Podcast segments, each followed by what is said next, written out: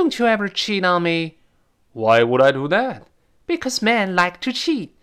Some men do, but not me. I'm watching ya. I'm an open book. Watch me all you want.